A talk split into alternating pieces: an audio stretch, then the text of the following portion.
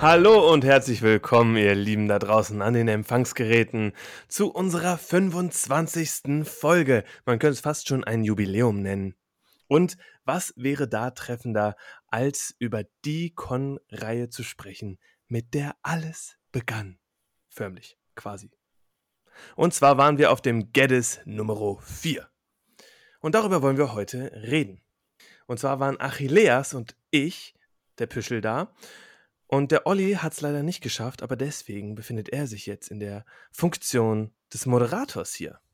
Genau, das ist so. Ich war nicht da, aus äh, verschiedenen Gründen. Unter anderem äh, Gründen der Location. Ist ein bisschen weiter weg. Oder ich bin ein bisschen weiter weg. Aber ihr wart da. Und interessant ist natürlich auch mal zu sehen, bevor ihr da wart.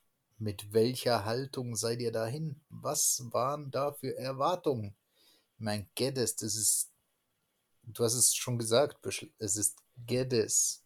Ah, hm. Das wird jetzt ein bisschen wehtun, glaube ich, für all äh, diejenigen, mit denen wir auch schon total eng zusammengearbeitet haben und über Geddes geredet haben. Also, liebe Helena, lieber Sascha, wenn ihr da jetzt gerade zuhört, es tut mir leid. Aber ich bin tatsächlich mit ziemlich lowen Erwartungen dahin gefahren. Auf dem Geddes 3 und auf dem Geddes 2 haben wir ja schon viel über Konfliktspiel und so weiter gesprochen, auch in den Reviews. Und wir hatten auf dem Witcher Discord auch so ein Treffen, wo es um Konfliktspiel ging.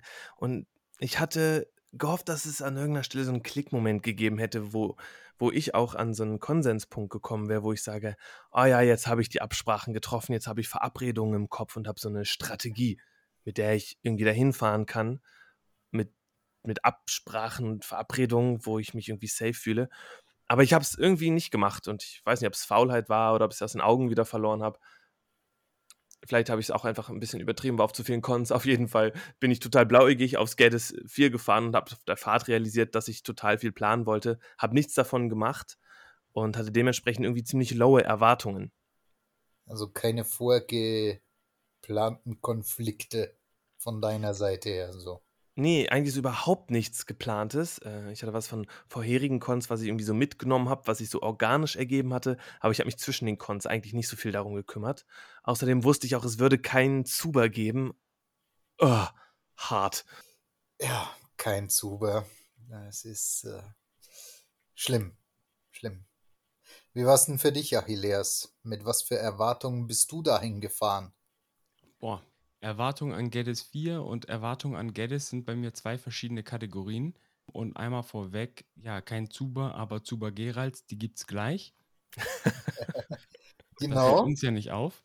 Also Erwartung an Geddes 4, ich bin mit sehr, sehr hohen Erwartungen dahin gefahren, weil ich die Location, zumindest das, was man via Internet erst stalken konnte, ähm, sehnlichst erwartet habe. Und äh, das war auch, das war Bombe.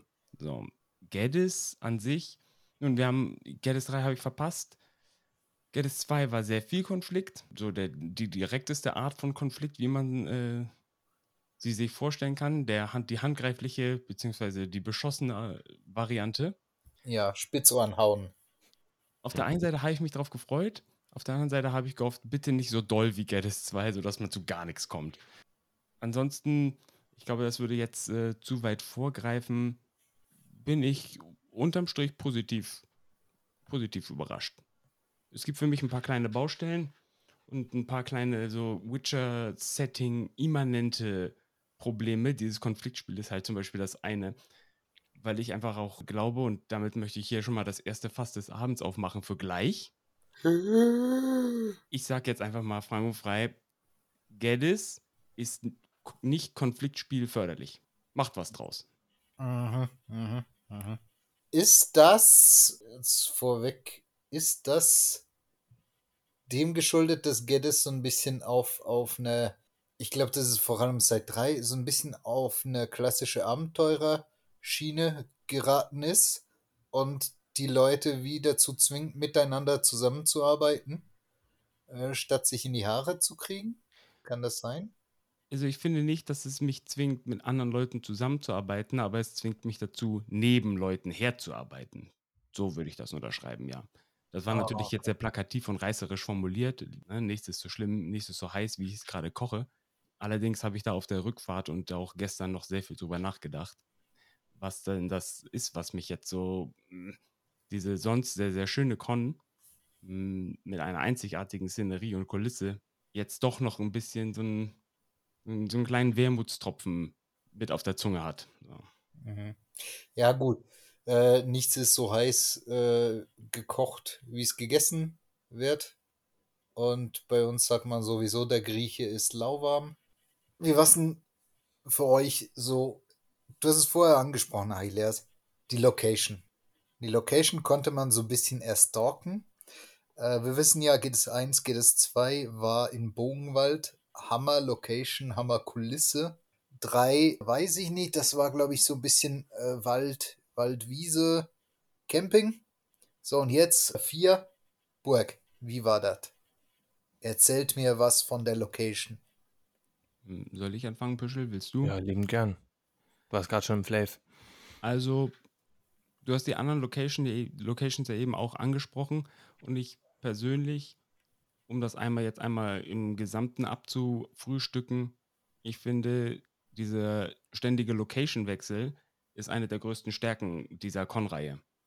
Äh, weil, sie mich, weil sie mir wirklich das Gefühl gibt, wir bewegen uns hier über verschiedene Teile dieser Insel.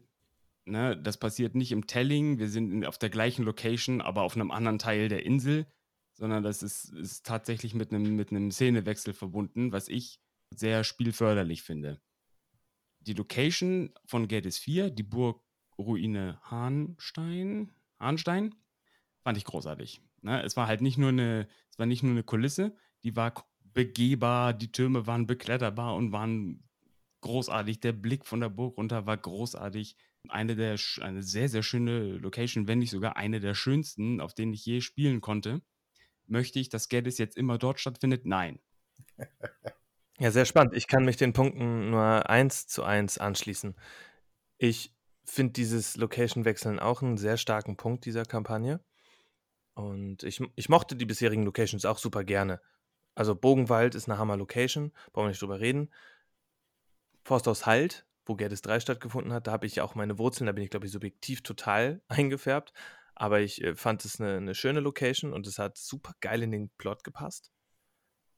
Was du gerade angesprochen hattest, Olli, mit dem eine Abenteuerkon, die alle dazu bringt, gemeinsam an einem Strang zu ziehen ist allerdings auch beim Geddes 3 wahnsinnig stark gewesen. Stärker als auf Geddes 2 und 1, wo dieses Dorf auch konfliktförderlich war, dadurch, dass du zu anderen irgendwie rein konntest in, in die Häuser, um irgendwie Dreck aufzudecken, wortwörtlich irgendwie die Leiche im Keller zu finden.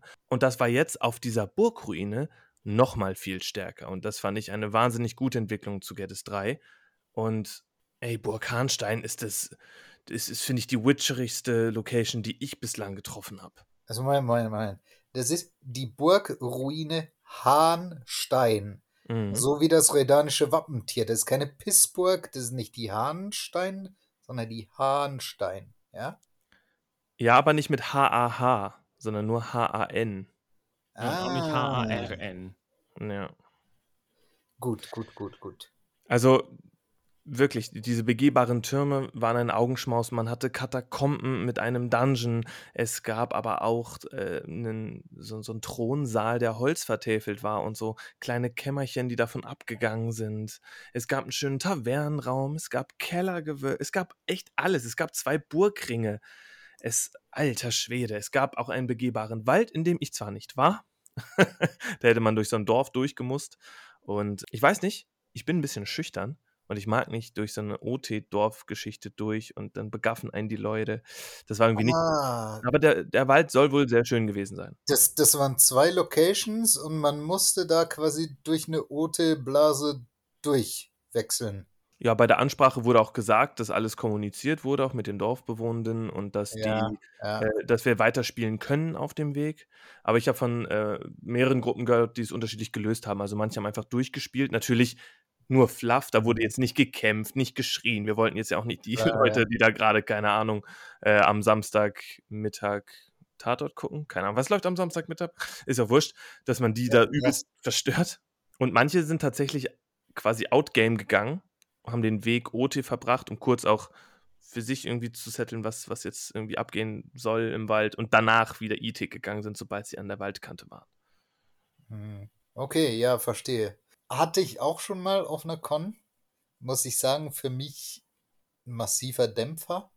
Es hat schon irgendwie strange, ja. wenn dich dann irgendwie so eine Segway-Touri-Gruppe ja. fotografieren will, weil sie denkt, du bist der komische Spinner. Ja. Haben wir dann halt einfach gelöst, indem wir unsere Handys äh, gezückt haben und die Segway-Gruppe fotografiert habe. Äh, dann haben sie gemerkt, dass sie auch irgendwelche dummen Spinner sind und haben es sein gelassen. Aber ja, verstehe ich, dass es location-technisch manchmal sein muss. Wäre für mich jetzt aber, hat schon auch ein harter Dämpfer. Ich bin den Weg einmal gegangen. Ich war, ich weiß nicht, ob ich, ne, das war ja anscheinend ein größeres Gelände. Ich war zumindest äh, unterwegs. Wir haben niemanden getroffen. Hm. Ja, das war auch, das hat, mich jetzt auch nicht so gestört. So. War auch kein langer Weg, ne? Nee, der ist nicht lang. Keine zehn Minuten. So. Nee. Und äh, diese Dorfkulisse an sich, äh, wenn man genauso wie auf der Burg oder auf anderen Locations sich den Kram wegdenkt, den man da sieht, also mich hat das überhaupt nicht gestört. Um wieder auf Burkanstein zu spielen, äh, gerne wieder. So überhaupt kein Drama. 100 Pro, ich hatte auch an gar keiner Stelle das Bedürfnis, diese Burg zu verlassen. Die war einfach ein riesen Spielgebiet. Wir waren da jetzt irgendwie 100, 120 Leute. Und ich habe nicht das Gefühl, alles irgendwie gesehen zu haben. Ich habe, ich, ich weiß zumindest äh, davon, dass es zwei Stellen gibt, von denen mir im Nachhinein erzählt wurde, die ich nicht gesehen habe, weil ich sie einfach nicht explored habe. Und es war äh, auf jeden Fall mehr als genug zu tun und zu sehen. Location ist Bombe. Ja, also es klingt auch gar nicht so ruinig, wie ich Ruinen im Kopf habe. Weil, also wenn ich das richtig verstanden habe, gibt es da tatsächlich voll intakte Räume auch. Oh ja, also weiß ich nicht, etwas mehr als die Hälfte der Burg liegt in Schutt und Asche, ähm, ist aber zu Teilen noch begehbar und ein anderer Teil ist auf, weiß nicht, ob der überhaupt mal kaputt war, ist auf jeden Fall modern, wieder hergerichtet, sicher, mhm. mit Strom und Wasser und schieß mich tot. Ah, okay. Nice. Ja, das klingt, das klingt echt. Ideal. Also als wirklich. Man das äh, mal ins Auge fassen. Ja, ich habe keine Ahnung, wie pricey die ist, aber ähm, alle Orgas, die hier zufällig mal mithören, nutzt diese Location, die ist übel geil. Äh, ich weiß es tatsächlich, ich weiß aber nicht, ob ich das sagen darf. okay, liebe Orgas, funkt Achilleas an, der wird euch das dann äh, Funkt einfach Sascha an. Was Oder funkt direkt Sascha an. ja, Hammer Location. Locations sind cool, äh, schreiben teilweise auch schon beinahe Plot von selbst. Aber äh, ich möchte da natürlich nicht sagen, dass Sascha und Hannah, nee, Sascha und Helena. Helena, genau, äh, dass Sascha und Helena da äh, sich nur von der Location inspirieren lassen haben. Die haben bestimmt ganz Tolles für euch Spielende rausgeschrieben und euch äh, da serviert. Was gab's? Was gab's vom Plot? Tell me. Äh, ich kann äh, vielleicht da an der Stelle anfangen, äh, um das kurz grob abzureißen. Es ging darum, dass diese Burgruine entdeckt wurde. Die Hinweise auf Geddes 3, die sich schon um Elfenruinen, Elfenfriedhöfe, irgendeine merkwürdige Elfenkönigin ähm, gerankt haben, haben jetzt diese Expedition äh, gekickstartet und die führte jetzt zu dieser Elfenburgruine. Und die war äh, zu Beginn des Spiels noch nicht begehbar und erst nach ich weiß gar nicht, einer halben, dreiviertel Stunde oder so, wurden dann die Tore geöffnet und dann sind die Spielenden alle rein, haben sich alle Räume vorgeknöpft und haben gelootet, was das Zeug hält. Das war so insane wie so ein Sommerschlussverkauf. So. Es wurde kein Stein auf dem anderen. Zetteln und Gegenständen ja. aus der Burg raus. Und es war so geil, weil natürlich als ähm, absoluter Nicht-Plot-Hunter habe ich die ganze Zeit in der Taverne gechillt und da gearbeitet und habe gesehen, wie die Leute echt, wie Achilles säckeweise Zeug daraus geholt hat. Und zwar alle Fraktionen hatten dann irgendwas. Und für den Plot war es wichtig, eigentlich den ganzen Scheiß zusammenzuschmeißen, so Escape Room-Style. Haben sie aber nicht gemacht, sondern das war ganz genau das, was ich mir schon bei Geddes 2 gewünscht hätte. Plot, der dazu gemacht war, gegeneinander zu intrigieren, gegeneinander zu arbeiten. Und das war einfach mega geil. Total liebevolle Details, die zusammengesetzt wurden. So ein, ja, ich will es gar nicht despektierlich sagen, aber an den guten Stellen von anderen Cons geklaut und vieles von der eigenen Con-Reihe reused, wie zum Beispiel diese Spinnensache, die wir ja auf dem Geddes 2 auch hatten, fand ich total liebevoll in dieses Burgthema mit eingepflegt. Da waren es jetzt nicht so riesengroße, fette Superspinnen, sondern irgendwie so, keine Ahnung, 50 Zentimeter Durchmesser, immer noch Ekelspinnen. Ja, insane geil. Ich will jetzt nicht zu sehr äh, spoilern, was den Plot anging, aber es ging äh, äh in einer, wie ich finde, total gut und stimmig konsequent weitergeführten Art und Weise mit dem Plot von Geddes 2 und 3 weiter. Ja, ich möchte an dieser Stelle zu meiner Verteidigung einmal einwerfen, wir haben unseren gesamten Kram noch am Abend abgegeben bei einer anderen Gruppe, weil wir uns mit denen zusammengeworfen haben. Ja, aber Wenn Hauptsache jemand gewonnen erst, hat, dann waren das nicht wir. Hauptsache erst Black Friday shoppen. Ist so. Das war wirklich witzig. Es war von Anfang an, äh, es gab so ein, so ein Kellerverlies und da war so ein magisches Zahlenrätsel dran. Und da war klar, man braucht sechs Zahlen. Es muss also sechs Hinweise geben. Und dann gab es irgendwelche Dokumente, auf denen waren Hinweise. Es gab Gedächtnissteine, auf denen waren Hinweise. Und alle waren so, so mit den Hufen scharrend. Okay, Irgendwo müssen die sein. Scheiße. Wir haben genau mitgekriegt, dass am Anfang alle da reingestürmt sind und den Scheiß rausgeholt haben. Wer hat was? da gab es Razzien und alles. Das war hilarious. Ich habe es sehr genossen, sehr geliebt. Ja, köstlich. Also, ähm, wie, wie habt ihr das? Die Zuba Gerals, wollt ihr die jedes Mal nach äh, direkt äh, vergeben oder vergeben wir die am Schluss? Du meinst für jede Kategorie? Genau. Uh. Ich glaube, wir haben es bisher immer insgesamt gemacht, oder? Ja. Ich, ja, ich krieg das nicht hin, das äh, zu differenzieren. An jeder Also ich Stelle. krieg das hin, aber ich kriege es am Ende nicht zusammengezählt im Kopf. Ja. Na gut, also, äh, dann, dann spulen wir kurz zurück. Location. 5 von 5. Ich, ich, ich bin ein Krittelzause. Ich gebe nur 4,5 von 5. Das ist immerhin schon mal äh, ganz viel nass für Gerald. Ist so. Leute, Burg Harnstein. Geht dahin. Gut, und jetzt äh, Switch ins Jetzt. Plot. Boah.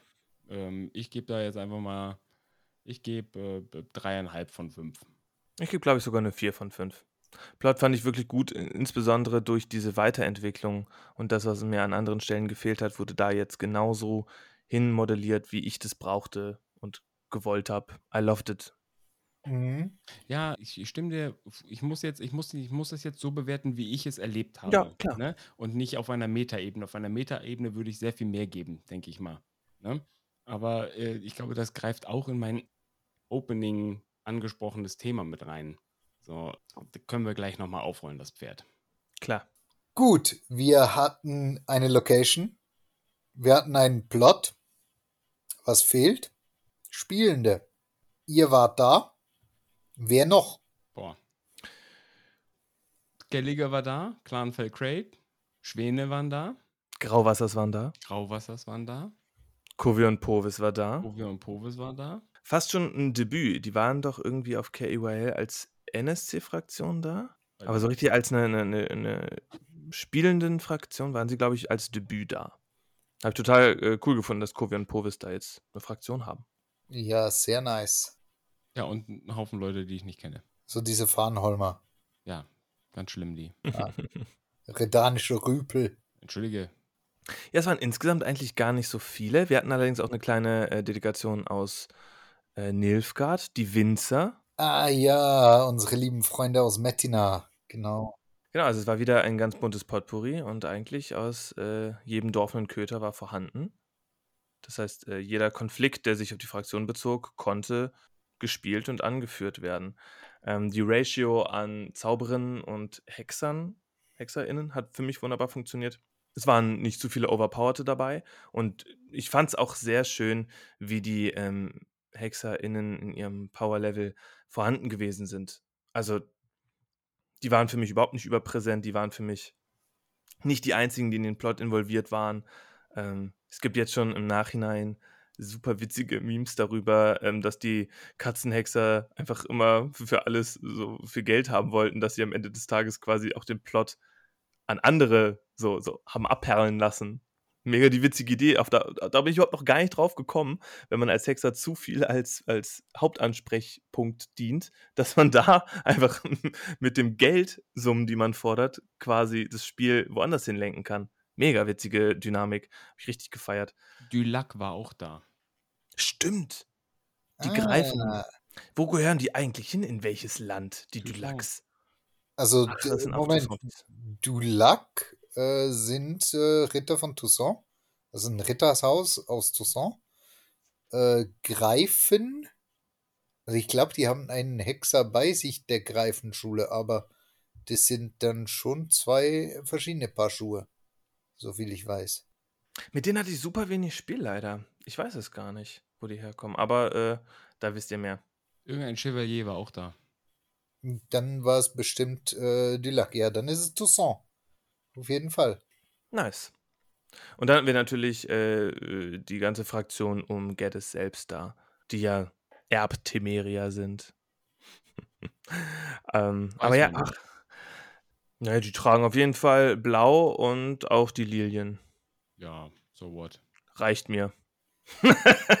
Als Zuordnung. Ja, soviel ich weiß, war das ja irgendwie ein temerischer Baron, der aus Angst vorm Krieg sich eine Insel gesucht hat. Das ist äh, da gibt es dann eine neuere Entwicklung. Diesmal äh, ist der Baron, hat er gesagt, äh, er ist ein selbsternannter Baron und er schuldet niemandem Gefolgschaft. Oh. Da gab es richtig Politikum. Also uns keine Gefolgschaft, aber noch Kohle. Wem nicht? Ja, Genau, aber neben den Fraktionen ähm, finde ich, ist, ist das verbesserte Konfliktspiel auf jeden Fall zu nennen. Das hat wunderbar funktioniert. Es hat an einigen Stellen richtig geknistert und geknallt. Ähm, von Attentaten auf den Baron über Lossagungen und äh, verfrühten IT-Abreisen mancher Fraktionen. Äh, da war richtig Thermik drin. Das hat mir sehr viel Spaß gemacht. Ja, okay, aber jetzt hast du es angesprochen. Meine Frage ist, warum darf es denn nicht mal knallen? Darf es? Ja, aber es wird ja alles äh, in der Macht Stehende getan, um das zu verhindern. Ach so, du meinst, dass es da wirklich einen offenen Konflikt gab? Ja. Hm. Also, ich, ich kann dir von einer Situation berichten. So, wir zoomen jetzt mal ganz nah rein und verlassen unsere super reflektierte Metaebene. Es gab den Moment, wo ich am Tor stand und gerade mit meinem Dietrichen dabei war, jemanden aus dem Verlies rauszuholen. Ich glaube, das müssen wir piepen. Sonst wird mich der Baron dafür anklagen. nee, Aber auf jeden Fall, es kam eine Wache angesprintet, völlig außer Atem und rief: Hauptmann, Hauptmann, der von Grauwasser, er rüstet, er will den Baron erschlagen. Und dann ging der Arsch richtig auf Grundeis und es wurden alle Leute mobil gemacht und alle äh, betrunkenen Wachen schnellst ernüchtert. Und alle Leute, die man noch hatte, die gerade unterwegs waren für Razzien, wurden versucht zusammenzuziehen, weil alle jetzt richtig Schiss hatten, dass der Grauwasser kommt und tatsächlich beim Versuch, die Leute von der Razzia zurückzuholen, hatte der Grauwasser schon einen großen Teil der Wache bestochen, auf seine Seite gezogen, desertieren lassen. Und da, Unten beim Grauwasser. da bin ich sehr gespannt darauf, wie du genau denselben Zeitpunkt auf der anderen Seite erlebt hast. Und wir haben dann versucht, diese Brücke zu verbarrikadieren. Ich wurde direkt mit meiner Armbrust eingezogen und ich war so, äh, äh, ich habe überhaupt gar kein Interesse daran, auf den Grauwasser zu schießen. Also, warum muss ich jetzt hier stehen? Hilfe. Und dann sind wir nach vorne gerückt, haben diese, diese Brücke versucht dicht zu machen und auf einmal kamen Berichte von Skoyatels, die von hinten in den Grauwasser reingerannt sind. Und dann äh, haben wir gesehen, dass ihr angegriffen wurdet und nicht uns angegriffen habt. Das war der große Konflikt. Wir, wir hatten den erwartet, für uns äh, war es kurz davor zu knallen. Und wie sah es bei euch aus? Der Baron ist vorher zu uns gekommen und hat das OT geklärt, was gleich passiert, was, wie wir das machen können, damit keiner, damit hier keiner stirbt und alles. Ich kann das jetzt schlecht erzählen, so, weißt du, ohne es jetzt für alle zu spoilen. Er hat mit, mit Basti, mir, Grauwasser und so, wir standen da und haben überlegt, ja, okay, was machen wir jetzt? Er wollte unter allen Umständen vermeiden, dass es gleich knallt, weil wir standen da bereit. So. Ne? Ach, krass. Und wir hatten den Großteil seiner Wache. Alle Redanier aus der Wache haben wir rübergeholt. So, die, die nicht wollten, wurden gefangen genommen oder weggemacht. Äh, Olli, für dich, der Baron hat sich quasi äh, hat sich äh, souverän erklärt, von allem losgesagt, vom Norden, vom allen. Und da war dann halt für den freien Norden irgendwo der Spieß vorbei. So. Mhm. Ne? Aber das meine ich so, es ärgert mich mega. Ja, der hat doch Skellige auf seiner Seite. Die sind dann ja auch noch angerückt. Aber es war irgendwie klar, so, ja, es, die Bedrohung war non-existent, weil ja vorher schon abgeklärt war, was passiert. Mm. Krass, das wusste ich nicht. So, ne, man hat sich dann darauf geeinigt, ja, wir reisen einfach IT ab ne, und bespielen dann den Rest des Abends unsere Bauern. Ja, dann Mm. haben wir es für die, für die, für die unsere Dania haben wir es dann nochmal so gedreht, dass der Baron uns gesagt hat, ein paar Augenblicke später, ach nee, weil sich die Koviri und Povirisianer beschwert haben, dass jetzt ihre Wache abreißt. Äh, Hm. ja, okay, weil ihr die Wache der Prinzessin stellt, könnt ihr bleiben. So. Aber es ist doch richtig blöd, dass, dass, also, sorry, aber du kannst doch nicht als Hauptorga mit den Leuten den Deal schließen, dass sie abreisen und dann nicht mehr ihre fucking SC spielen können, für die sie ein SC-Ticket gekauft haben. Sorry, das ist keine coole Lösung. Ja, ich weiß nicht. Also, ne, ich, ich finde es ja großartig, dass die Orga gesprächsbereit ist und auch die Spielenden mit einbezieht in ihren Plot. Hey, wie wollen wir es machen? So, ne? Weil das wäre eine folgenschwere Entscheidung gewesen. Es ist, weiß ich nicht. So, in der Sekunde fand ich es eigentlich eine gute Lösung. So, aber je länger ich drüber nachdenke, desto mehr stört es mich. Es ist halt auch keine spielfördernde Lösung, sondern die Grauwassers sind jetzt raus aus der Kampagne. Nee, nee. Es wurde gesagt, nein, nein, egal was jetzt hier passiert, ihr könnt wiederkommen, alles so, kein okay. Problem, wir finden eine Lösung. Wie ist das? Also, Achilles hat ja jetzt Cut gesagt. äh, Ich schneide den aber- Cut raus und ich sag das jetzt einfach. Ja. Ja, das können wir gerne machen, weil, aber ich finde es halt, ich finde schon ähm, eine spannende Diskussion, ne?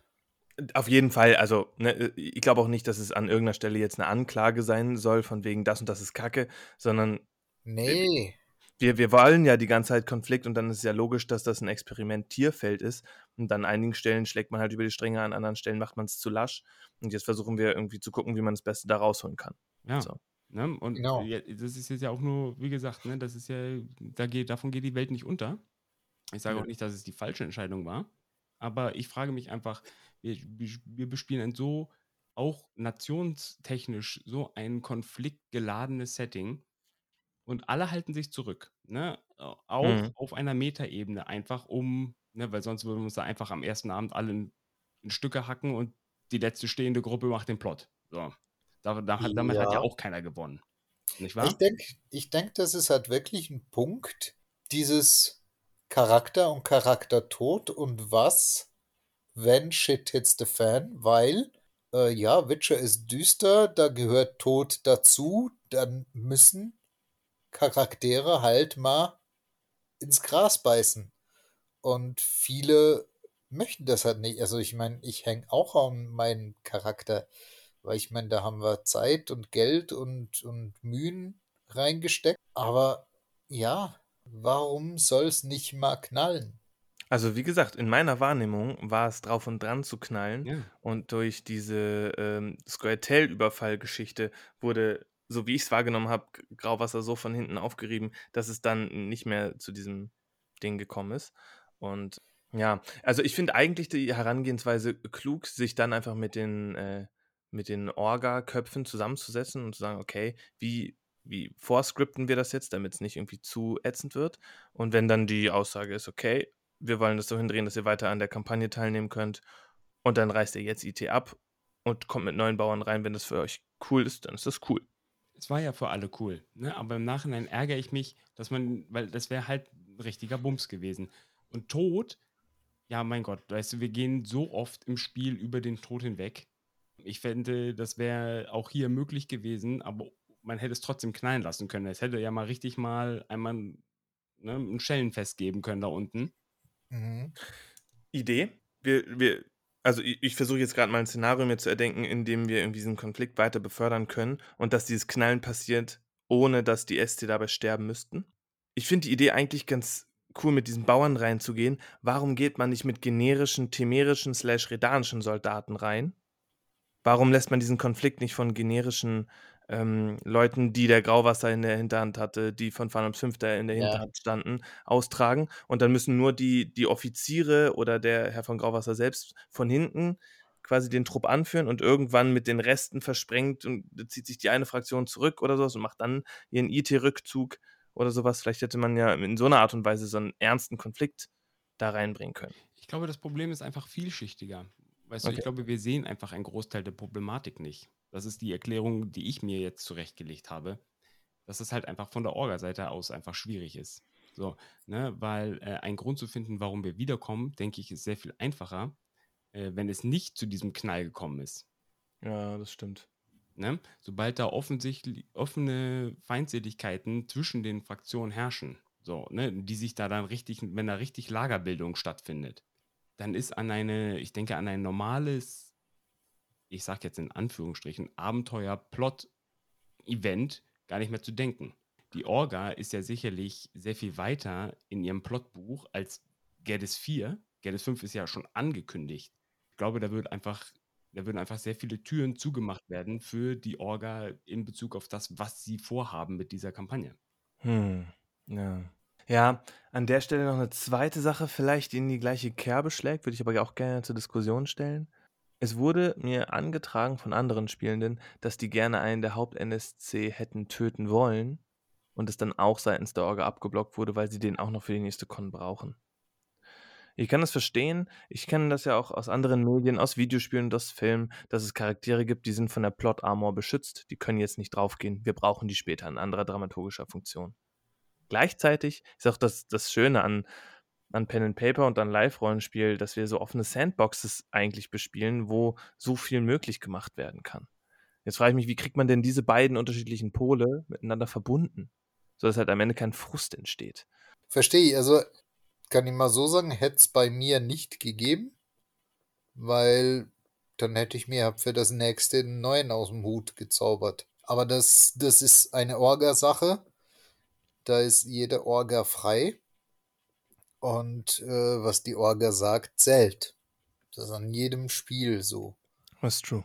Aber, aber, jetzt haben wir ein neues Fass aufgemacht, und zwar das NSC-Fass. Aber Stimmt. bevor wir das aufmachen, müssen wir zum Alten zurück. Stimmt. Super Geralds für Spielende. Ja, also um, um jetzt diese, diese eine, ich, ich, ich möchte das jetzt gar nicht mal einfärben, ich sage jetzt einfach mal Situation, weil sie hatte sehr viel Schönes und ein paar Sachen, die ich, wo ich einfach immer noch am drüber nachdenken bin. Ähm, davon außen vor habe ich die Spielenden äh, als sehr positiv empfunden. Ich hatte mit wenigen Fremden zu tun, aber ich finde, das ist einfach auch äh, Setting ähm, kohärent. Ich habe mit den paar Fremdländern zu tun gehabt, die ich schon kannte und ein, zwei neue mit ins Boot genommen und habe die Spielenden durchweg als positiv erlebt. Das war mir ein Genuss und da gibt es von mir viereinhalb von fünf. Sehr schön. Ja, ich gebe ich geb eine 4 von 5. Ich habe auch sehr viel Schönes gesehen. Ich habe diese Bereitschaft zum Konflikt, die ich die ganze Zeit schon anspreche, wahrgenommen, was ich total cool fand. Ich habe auch sogar mit einigen neuen, also neu in der Geddes-Kampagne spielenden Spiel gehabt und war durch die Bank weg positiv begeistert.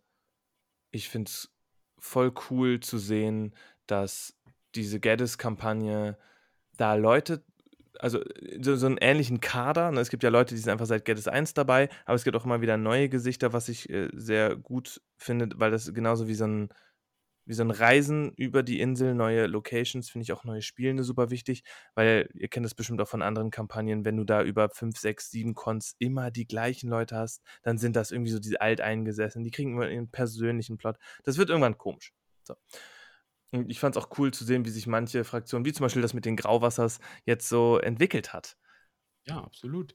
Du sagst halt Bereitschaft, zur Konfront äh, Bereitschaft zum Konflikt. Reicht das schon für Konfliktspiel? Gibt auf jeden Fall Luft nach oben, ne?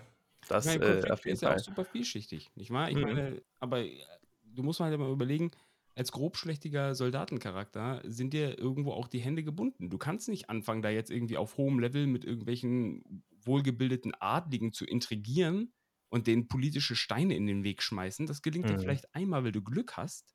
Ja, Mhm. einfach, um jetzt mal einfach mal auch konsequent charakterspielmäßig zu denken. So. Mhm. Ne? Da sind super viele Soldaten. Wohin mit dem ganzen Ärger und dem Frust und dem Feind, der vor der Tür steht? So, ne? Und ich finde, auf dieser Ebene wurde dem Spiel ein ziemlicher Riegel vorgeschoben. Nicht Hm. nur auf vier. Ja, ja. Ähm, um, um kurz noch äh, meinen Punkt zu den äh, SCs äh, zu Ende zu bringen. Eine Sache, die für mich noch für die 5 von 5 gebraucht worden wäre. Es gab natürlich auch kämpferische Konflikte. Und die Squire Tales haben sich wie immer den Arsch abgearbeitet. Und da komme ich gleich, wenn es um die NSCs geht. Und jedes einzelne Mal in jeder Belagerungssituation, wenn ich sehe, dass da irgendwie drei Wellen an Square Tales kommen und die werden halt weggemacht und es bleibt kaum ein SC liegen. Äh, es knirscht in meinem Kopf. Ja. Ich habe viele Leute äh, gesehen, die dann irgendwie auch äh, geheilt wurden und ich habe auch viele von der Stadtwache umfallen sehen, aber es sind ja auch wieder NSC. Und ich glaube, es, es braucht immer noch mehr SC, die willig sind, umzufallen. Ich habe zweimal einen SC im Rücken geschossen, aber pst. ja, weißt, was ich meine. Der ist auch weitergelaufen. oh boy. Oh boy. Liebe Spielende, ihr hört's. Um dem Gerald im Zuber sein Quietscheentchen zu geben. Für die 5 von 5. Ihr müsst mal liegen bleiben. Stellt euch vor, es ist Montagmorgen und der Wecker, Wecker klingelt. Ihr wollt liegen bleiben. ihr müsst dann wieder aufstehen, aber erstmal wollt ihr liegen bleiben. So, gut. Mit diesen schönen Worten weiter geht's zu den NSC. Ja, dann kann ich ja direkt an das Ende meines, meiner Ausführung von eben gerade anschließen. Wie auch auf den vorangehenden Geddes, Geddy sind die NSC einfach Bombe. Und zwar auf beiden Seiten. Ich finde sowohl die Fraktion des Coyatels liebevoll dargestellt mit einem wahnsinnigen Eifer und einer Motivation zu rennen und sich durch Gebüsche zu schlagen und immer wieder nachts heimliche äh, Assassinenangriffe zu starten, ist einfach diese Bedrohungssituation, die die dargestellt und, und, und bespielt kriegen, ist einfach, einfach geil. Ich liebe das sehr. Es gibt mir diesen gritty Witcher-Vibe, den ich einfach nicht in der Taverne kriegen kann. Ähm, genauso wie die Feinde aus den, ähm, aus den Monsterdingern, die Ertrunkenen, abgefahren geil, die Bruxa, abgefahren geil. Was, was, was da los? Heftig. Und dann auf der anderen Seite die ganze, die Stadtwache. Oh mein Gott. Also da sind natürlich auch sehr viele erfahrene Leute dabei, die ich aus anderen Kontexten kenne, ähm, die ich auch als SCs sehr geil finde. Aber eine Stadtwache darzustellen, ist schwer. Eine Stadtwache darzustellen und zu bespielen ist wahnsinnig schwer. Du, Ja. du meanderst die ganze Zeit zwischen langweiligen Wachschichten hin und her, willst irgendwie den Treu und Ergebenen spielen. Und das meiste Spielangebot, was du von den SCs kriegst, ist halt Stadtwachenkram. Aber diese Stadtwache hat es geschafft, eine total lebendige und dynamische Fraktion zu sein, mit einem angemessenen ähm, äh, äh, Korruptions- und Drogenlevel. Ja, ich weiß, irgendwie sagt das Slapstick, dass es ein bisschen zu viel war. Ich habe mitgekriegt, dass es so ein, eine große Besprechung vom Hauptmann gab und dann kam der große Schrei: Wie? Nur zwei von euch nehmen keine Drogen? Aber es ist halt auch The Witcher. Natürlich haben auch die Wachen Dreck am Stecken und es ist halt geil.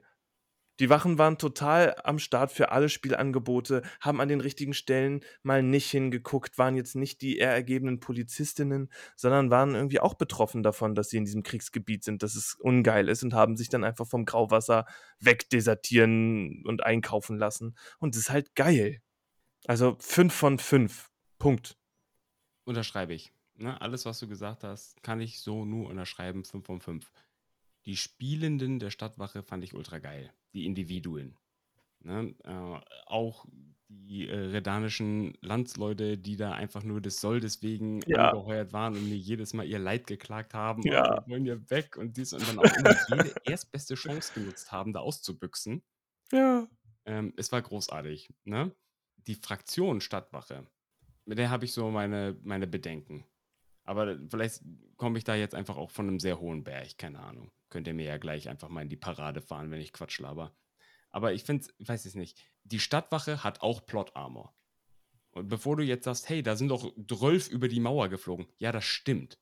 Ja, aber das macht für die, für die Situation einfach keinen Unterschied. Die können da, da können zwei halbe Hemden Wache stehen. Ja, und da kommt ein Trupp bewaffneter Mörder vor die Tür. Die, das ist denen scheißegal. Nein, ihr dürft hier nicht rein. Nein, nein, nein, keine Kriegswaffen. Nein, das ist denen komplett egal, dass wir die wegmachen können. Die, weißt du, es ist dieses unausgesprochene, ja, wir fangen einfach keinen Ärger an. Weißt du, dieses, das ist nicht gewollt hier. Ne? Hm. Ne? Dass es da zu einem offenen Konflikt kommt. Die lassen sich bestechen, ja. Ne? Die lassen sich locken, die lassen dies und das, aber sie lassen sich nicht einschüchtern. Ah. Hm. Ne? Und das ist auch etwas, was nicht nur die Spielenden, äh, die Fraktion Stadtwache, sondern auch, ich finde, auch viele andere Spielende einfach mal sich auch mal zu Herzen nehmen können. Du, wenn da ein Trupp Soldaten ankommt, dann hau ab mit deinem Bauer. So. Ne, ruh dich nicht darauf aus, dass es Opferregel gibt und äh, mach mir da keine schöne Szene. Es macht mir auch keinen Spaß, andauernd Bauern wegzuschneiden, aber ich werde irgendwann anfangen, es zu tun. So. Hm. Ja, ich glaube, eine ne Bewusstheit für den Sozialstatus ist eine Sache, an der an einiger Stelle nochmal nachjustiert werden kann. Ich habe da eines. Ja, es gibt eine Szene, die ich im Kopf habe, als die Prinzessin, so der höchste Sozialstatus, den ich kenne, angereist ist und ihre Wache wurde dann angepöbelt vom Hauptmann, weil die mit Waffen da durchgegangen ist. Und dann stand dieser Hauptmann direkt vor der Prinzessin und hat rumgebrüllt und rumgeschrien und hat sich irgendwie an der Prinzessin vorbeigedrängelt, um da irgendwie den Durchgang zuzumachen, wo ich auch war, oh Bro, oh, oh, oh, wenn da jetzt einer wirklich konsequent äh, den Sozialstatus der Prinzessin bespielt, dann bist du gleich Hackfleisch in deiner Dose. Aber er ist halt dann irgendwie Heimvorteil und so und dann, ich ahne, was du meinst, glaube ich. Ich finde es ja. einfach nicht, ich finde es einfach nicht äh, kohärent zu sagen, ah, oh nee, die Redania, das sind die übelsten Motherfucker, das sind Verrückte. Aber äh, die komplette Gosse tanzt auf der Nase von so einem Trupp Soldaten rum. Ja, fühle ich, fühle ich absolut. Ne? Ähm, Die, nicht nur die Gosse, auch andere touren da ins Lager rein und denken sich, ach, ja, was soll passieren? So. Ne? Dieses, dieses, ihm, dieses andauernde Ausruhen auf, ach, mir kann ja eigentlich nichts passieren. Die machen schon nichts. ja, Ne? Aber wenn man was macht, ja, dann gibt es wieder ein riesen Gerappel. So, ungewollt, die Störenfriede und so weiter. So. kenne ich so ein bisschen aus unserer Warte. Jetzt hat nicht Geddes, aber so grundsätzlich so das Problem mit äh, Stand und wenn man es dann eigentlich mal wirklich durchziehen würde, ja, was meinst du? Müssen wir es irgendwann einfach mal durchziehen? Ja. Ja, weißt du, ich meine, Sozialstatus und Stand ist ja eine Sache, aber du, äh, jedes Lumpenhemd besser als Kettenhemd. So. Ja, was meint ihr? Schreibt's uns in die Kommentare auf den gängigen Social Medias.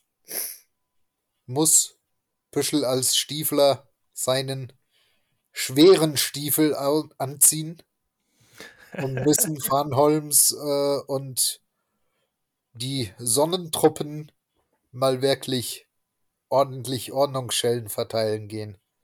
Oder einstecken. Ja, das geht dann ja natürlich Hand in Hand, ne? ähm, also ich weiß nicht, ich habe das Gefühl, ich reite jetzt diese ganze Zeit diese Folge äh, auf irgendwelche handgreiflichen Konflikte äh, so drauf rum. Aber es, weiß ich nicht, irgendwie ist das etwas, was mich stört. Weißt du, nicht nur, dass es sie nicht gibt, sondern auch, dass Mhm. Leute sich darauf ausruhen, dass sie wissen, dass es sie nicht gibt. Ja. Ja, ich weiß absolut, was du meinst. Es ist ein cooler, spannender Punkt. Ich finde es auch nice, dass wir da quasi wieder an dem Konfliktthema angedockt haben, wo ich eine, eine große Verbesserung wahrgenommen habe, wir aber natürlich nicht das Ende der Fahnenstange erreicht haben. Und ich bin sehr gespannt. Also ich, ich wünsche mir total, dass da draußen ganz viele Leute jetzt auf äh, deinen Aufruf, Olli, reagieren und wir da in Diskussionen gehen können. Ja, also als Fazit, die NSCs waren top, Ja. aber wie sie eingesetzt wurden, könnte man noch feinjustieren. Habe ich das so richtig erkannt? Also ich würde es, würde es einfach äh, genauso mit anderen Worten sagen, und zwar, dass man einfach ein Bewusstsein für Einschüchterungsspiel schafft. Yes, Ne? wir haben es gehört. Sich der eigenen, eigenen Einschüchterungsspiel. Sterblichkeit bewusst werden. Einschüchterungsspiel. Das neue Thema, das aufs schwarze Brett kommt. Wir werden dem weiter nachgehen. Wir hoffen mal, da kommt was in den Kommentaren zusammen und wir können das an einer anderen Stelle wieder aufnehmen. Doch jetzt ist die Zeit für Highlights. ich freue mich wie ein kleines Kind drauf. Ich wusste ja, dass das kommt. Ja. Aber ich habe ein großartiges Highlight. Ich muss anfangen. Ich habe ein großartiges Highlight, Leute. Ihr werdet euch wegschmeißen. Ich habe es euch beiden, glaube ich, auch noch nicht erzählt. Oh mein Gott. Ihr, ihr erinnert euch. Bestimmt ist es schon eine Anekdote, die hundertmal in unseren Folgen angesprochen wurde. Am liebsten erzählt von Sascha, the founder of Geddes himself, als ich damals gegen diese beschissene, kackschreiende Dreckskiste getreten bin. Und es gab ein verkacktes Revival! Und zwar, haltet euch fest, diese besagten Steine, diese Gedächtnissteine, die in ein Device eingesteckt werden mussten, damit sie anfangen, einem irgendwelche Hinweise für dieses scheiß Zahlenschloss zu geben. Ne? Wir hatten so einen Stein, wir haben, sind nicht an das Device gekommen, bliblablub, nachts eingestiegen in die Kammer des Magistraten. Die Wache weggekitet. Nachts alles war dunkel, alles war ganz vorsichtig und leise. Jedes, jede Stecknadel, die auf den Boden gefallen ist, hat uns zusammenschrecken lassen. Wir haben diese ganzen Steine in einer halben Stunde wir haben diese ganzen Steine da durchgedingselt und es war relativ leise auch und es war schwer zu verstehen. Es waren so kakophonische Aufnahmen, mehrere Stimmen gleichzeitig. Es war sehr geil gemacht.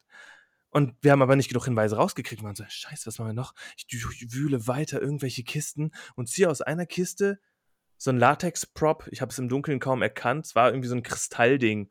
Habe es nicht genau gesehen. Stell's weg, gucke weiter. Am Ende wir, wir haben nicht genug rausgefunden, dachten aber, wir sind zu lange hier. Ich packe alles wieder rein, richte alles wieder so her, wie es war. Nehme diesen Kristall, gucke ich mir nochmal an, will ihn wegtun, komme irgendwie an den Anknopf von diesem Drecksding und es ist ein Device im OT, was Personen, die abends und im Dunkeln unterwegs sind, sich mitnehmen können. Und das macht richtig Alarm. Es ist ein lautes, fiependes Piep, wie so eine Alarmanlage in einem Auto, die losgeht, falls man sich irgendwie bedroht fühlt, damit man irgendwie Aufmerksamkeit anziehen kann. Und es ist in dieser kleinen Kammer, die ist nicht groß, vielleicht so 15 Quadratmeter. Und dieses scheiß laute Alarmdevice jault los. Und ich habe mich ein bisschen eingepippt, muss ich sagen krieg es hin, aber das auch schnell wieder auszumachen, stopfe es in die Kiste und, und mache mich aus dem Staub und äh, ich weiß nicht, diese Insel verfolgt mich.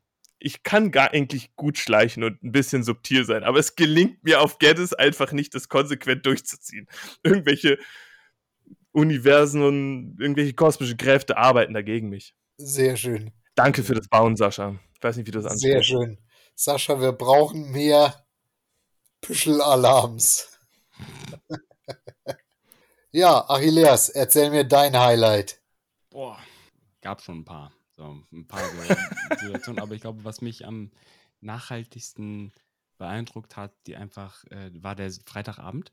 Das ist jetzt auch mehr so ein generelles Highlight. So es ist jetzt nicht eine spezifische Situation, sondern das Erntedankfest, was wir gefeiert haben. Das war sehr, sehr schön. Es ist auch bei vielen anderen Spielenden, glaube ich, sehr gut angekommen.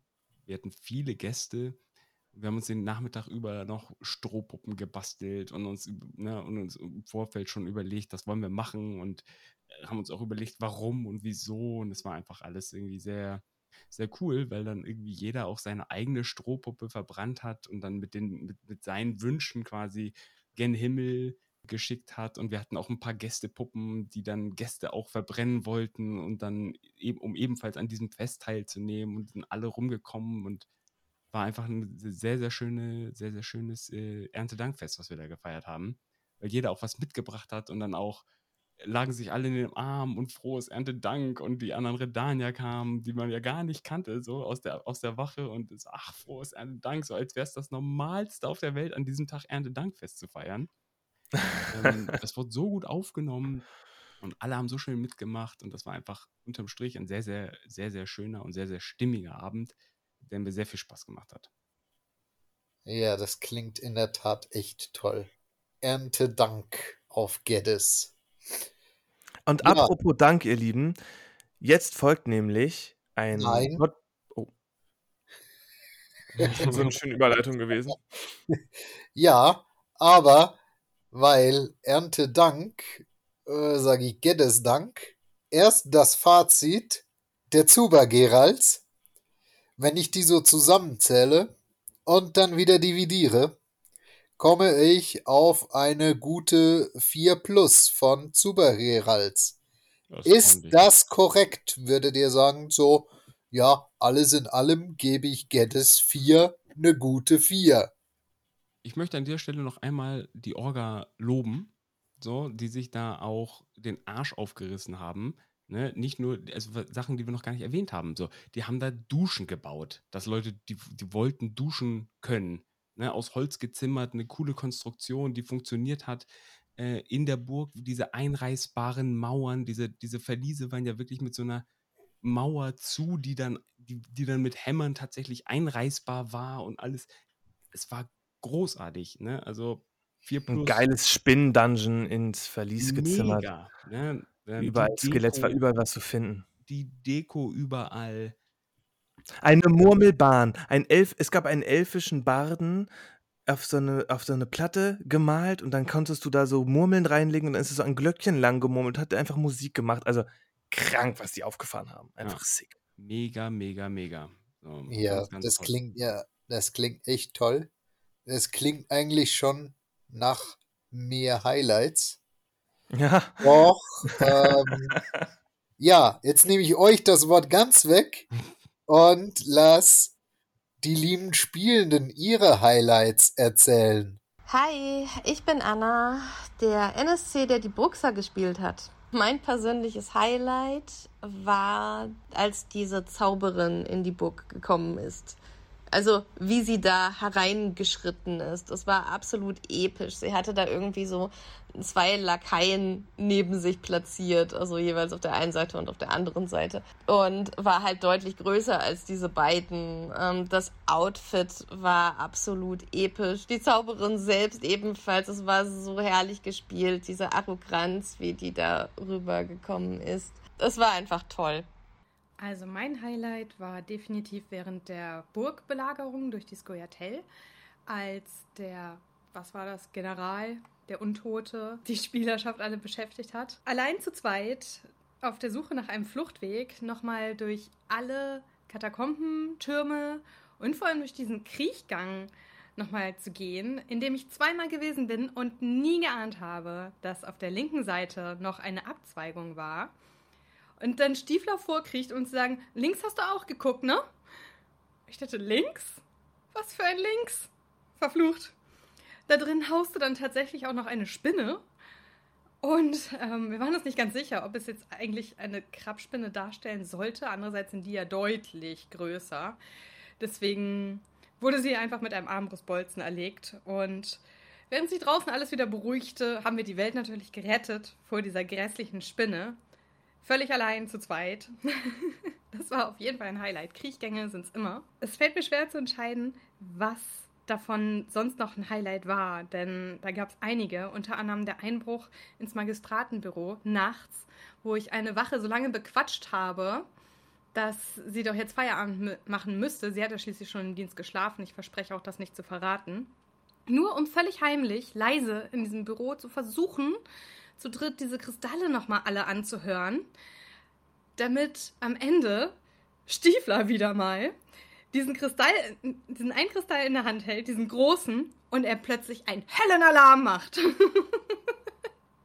also der Kristall, nicht Stiefler. Dann ging die Geschichte noch weiter, dass wir ja dementsprechend die letzten Bahnen, die dort oben gesehen wurden, extra die Truhe nicht entfernt hatten, alle Spuren beseitigt haben, um morgens zu hören von unseren Freunden, hey, wir haben übrigens diese Truhe geklaut. Oh, und dachten schon, nein, das fällt auf jeden Fall auf uns zurück. Ähm, ein weiteres Highlight war die Desertierungsentscheidung mit der Stadtwache, wo ich eigentlich nur einen guten Eindruck machen wollte und mitgelaufen bin, nur um dann genau dorthin zu geraten, wo die Grauwassers einen vor die Entscheidung stellen, desertieren oder fliehen. Und ich dachte, ich möchte gar nichts davon. Ich versuche mal zur Seite unauffällig wegzukommen, was glücklicherweise dann auch geklappt hat. Und ein weiteres Highlight waren die Skoyatel, die nachts teilweise unter den Zeltplanen hindurchkamen, wo man wirklich nicht mit ihnen gerechnet hat und einfach zugestochen haben. das hat für mich sehr diesen Vibe von den Scoia'tael-Assassinen lebendig werden lassen. Ich war da als Mitglied vom Clan Falkreit, also Skellige von der Insel Undvik, immer für ein bisschen Trouble gut. Und ich persönlich habe gespielt die Schäferin Jerdra. Geddis 4 hat mir super viel Spaß gemacht. Ganz besonders schön finde ich, dass diese Orga eine der Orgas ist, bei der ich hundertprozentig sagen kann, denen ist die psychische und physische Unversehrtheit ihrer Teilnehmenden wirklich sehr wichtig. Gerade der Hinweis, die psychische Gesundheit ist genauso wichtig wie die physische, finde ich ganz grandios und das nehme ich denen auf jeden Fall ab. Das meinen die sehr ernst. Die Mitspielenden fand ich alle einen Augenschmaus. Alle sahen wirklich toll gewandet aus. Von wirklich Hochstatus-Spiel mit entsprechender Gewandung bis hin zu, naja, den etwas ranzig angehauchten Leuten, die den anderen Leuten die Zähne ausziehen und denen man das auf jeden Fall so abnimmt, dass sie aus der Gosse kommen. Schön fand ich Spielansätze, die dazu geführt haben, dass noch mehr cooles Rollenspiel passiert. Zum Beispiel habe ich gehört, es gab da so einen Geheimbund, über den wir natürlich nicht reden und der aktiv versucht hat, dass etwas nicht passiert, obwohl wir auf einer Metaebene OT natürlich alle wussten, dass sehr wahrscheinlich dieses große, seltsam magisch anmutende Rätsel an der Tür gelöst wird und alle in diese Kammer unter der Burg wollten. Das ist ja klar. Aber wenn alle da rein wollen, das produziert nicht so viel Spiel wie eine kleine Gruppe versucht es zu verhindern. Natürlich haben wir es nicht geschafft. Aber es hat Spiel produziert und diese Ideen mag ich. Und ja, insgesamt hatte ich eine wunderbare Zeit. Die NSCs waren auch richtig schön. Schöne Kämpfe, schicke Elfen. Und es gab sogar fliegende Fäuste. Vielen Dank nochmal an Kretze für das Organisieren. Ich habe zwar sehr viel Geld verwettet und verloren, aber es hat Spaß gemacht. Ich habe mich für Geddes 5 angemeldet und ich hoffe, ich sehe da sehr viele von Geddes 4 wieder. Ein ganz, ganz großes Highlight für mich äh, bei Geddes war die ich nenne es mal politische Anspannung, die zu einem gewissen Punkt ja einfach zum Witcher-Setting passt und gehört. Von Momenten, wo man wirklich nicht mehr weiß, wer gleich auf wen losgeht und wer überhaupt genau der Feind gerade ist, weil sich die Fronten so vermischen, bis hin zu einem, einem sehr prügelfreundlichen Abend, wo wirklich jeder Konflikt fast eskaliert, es in der Taverne mehrmals zu Prügeleien kommt und dann erneut die Stimmung hochkocht, zwei Fronten voreinander stehen, kurz davor sind, sich aufs Maul zu geben und nur einer, warte, warte, warte, ruft, den Krug hebt, auf Volltest ruft und die ganze Taverne feiert mit und alle verstehen sich wieder. Und der letzte Abend ist gerettet und die Spannung fällt so ein bisschen ab. Es war wirklich herrlich. Ein wunderbares Beispiel zum Konfliktspiel, worüber wir ja sehr, sehr, sehr viel reden. Ähm, also wirklich top. Also ein Highlight war für mich abends in der Taverne. Da hat sich die Stimmung zwischen verschiedenen Knechten aus verschiedenen Lagern ziemlich zugespitzt bis irgendwann jeder vor irgendwem stand und sich lauthals angepöbelt wurde. Und als es dann so laut war, dass man auch gar nicht mehr hätte reden können, hebt Bockdeck seinen Kelch, schreit laut, auf Volltest! Und für einen Millisekundenbruchteil war es ganz still, bis ein riesiger Jubel ausbrach und alle sich in den Armen lagen und auf Volltest dann gemeinsam getrunken haben. Moin, hier ist Micha, besser bekannt als Elena Medesdottir, eure Summschreiterin des Vertrauens. Ich war jetzt das zweite Mal auf Geddes und was ich da einfach besonders schätze, ist, dass die NSCs nicht nur eine gesichtslose Fraktion zum Draufhauen sind, sondern es teilweise wiederkehrende Charaktere sind, mit denen man dann auch entsprechend fortlaufendes Spiel aufbauen kann. Elena ist stets um einen Frieden mit den Skirtail bemüht und hat auch diesmal sich wieder in die ein oder andere angespannte Situation begeben, um einen Frieden auszuhandeln und konnte dann eine Art Abmachung und Waffenstillstand erzielen. Und als wir dann auf dem Weg waren, um unseren Teil der Abmachung einzuhalten, haben wir die Skirtel in einer Höhle unterhalb der Burg getroffen. Und das war einfach unglaublich. Es war wirklich wie aus den Spielen. Die beiden sahen absolut grandios aus, haben das richtig toll gespielt. Einer von den Skirtel hat noch Flöte gespielt, was in dieser Höhle wiedergeheilt ist. Es war oh, genau diese bittersüße, tragische Atmosphäre aus den Spielen, die ich so sehr an Witcher schätze. Und ja, ich bin einfach sehr, sehr dankbar, dass die NSCs da genauso bemüht und motiviert sind, wie wir auch.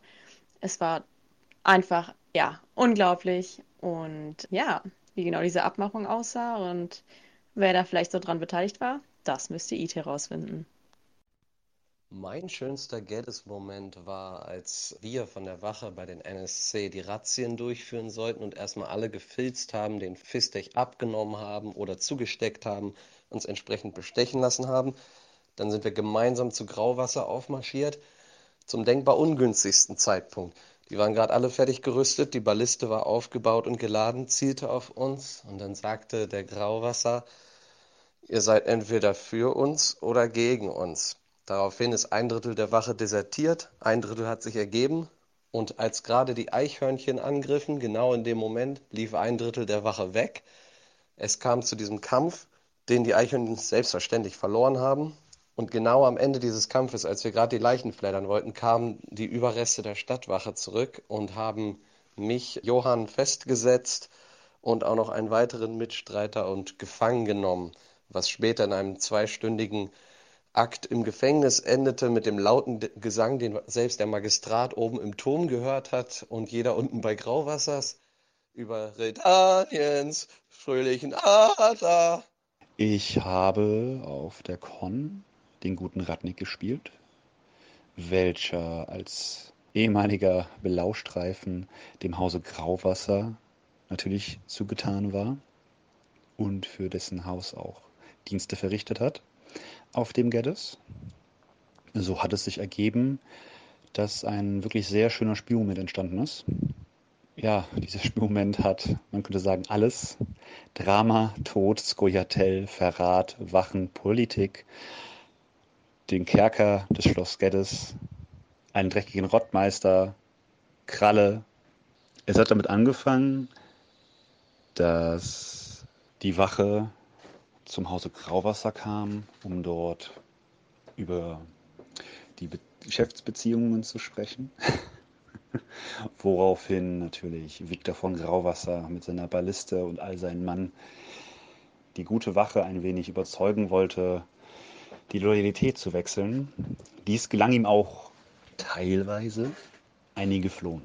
Nachdem bei dieser Flucht ja ein paar Kollateralschäden gab auf Seiten des Barons und auf einmal die Skoyatel noch kam und alles brannte und überall schreiten arme Menschen und arme Elfen. Da hat es sich begeben, dass meiner einer, vollgepumpt mit Blitz und voller Wunden vom Kampf, eine ganz unschuldige rothaarige Elfe im Pulk sah und er nur den einen Gedanken fassen konnte.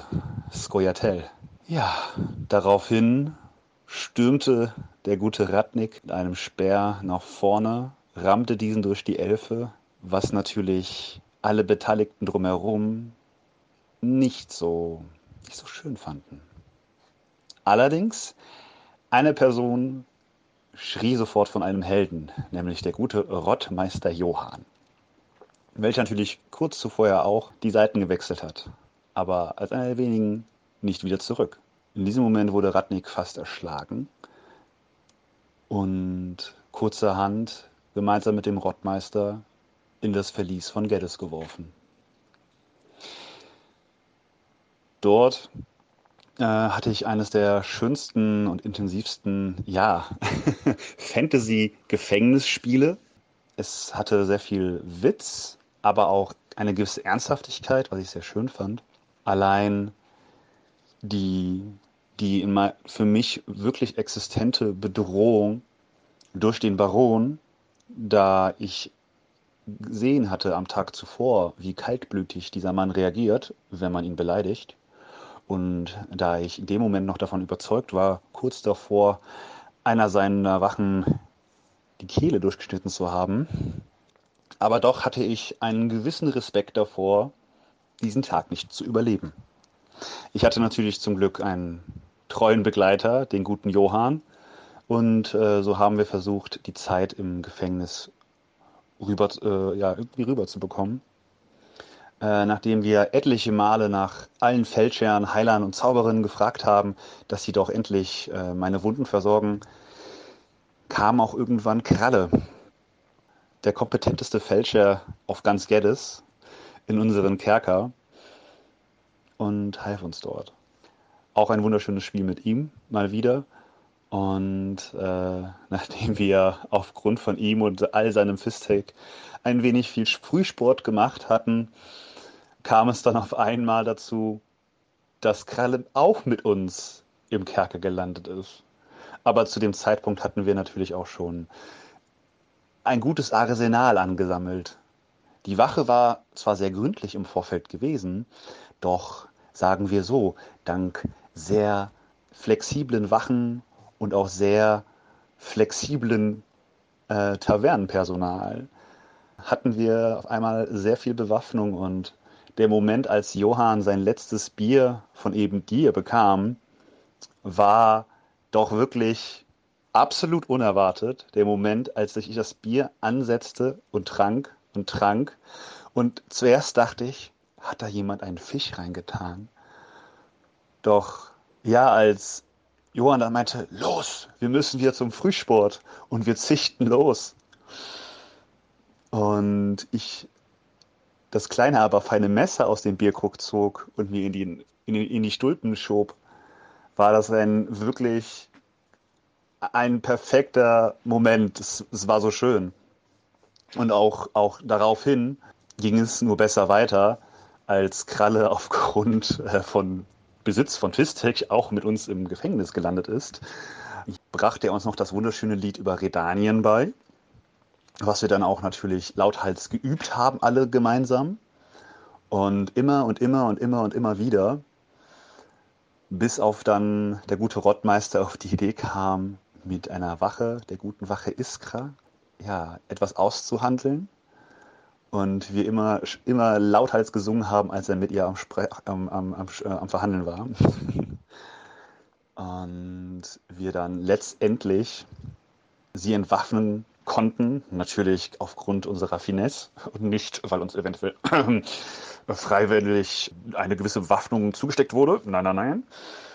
Und wir heraus äh, ja, das Tor aufbrachen, lauthals singend, eins, zwei nicht eingeweihte Wachen niederschlagen mussten.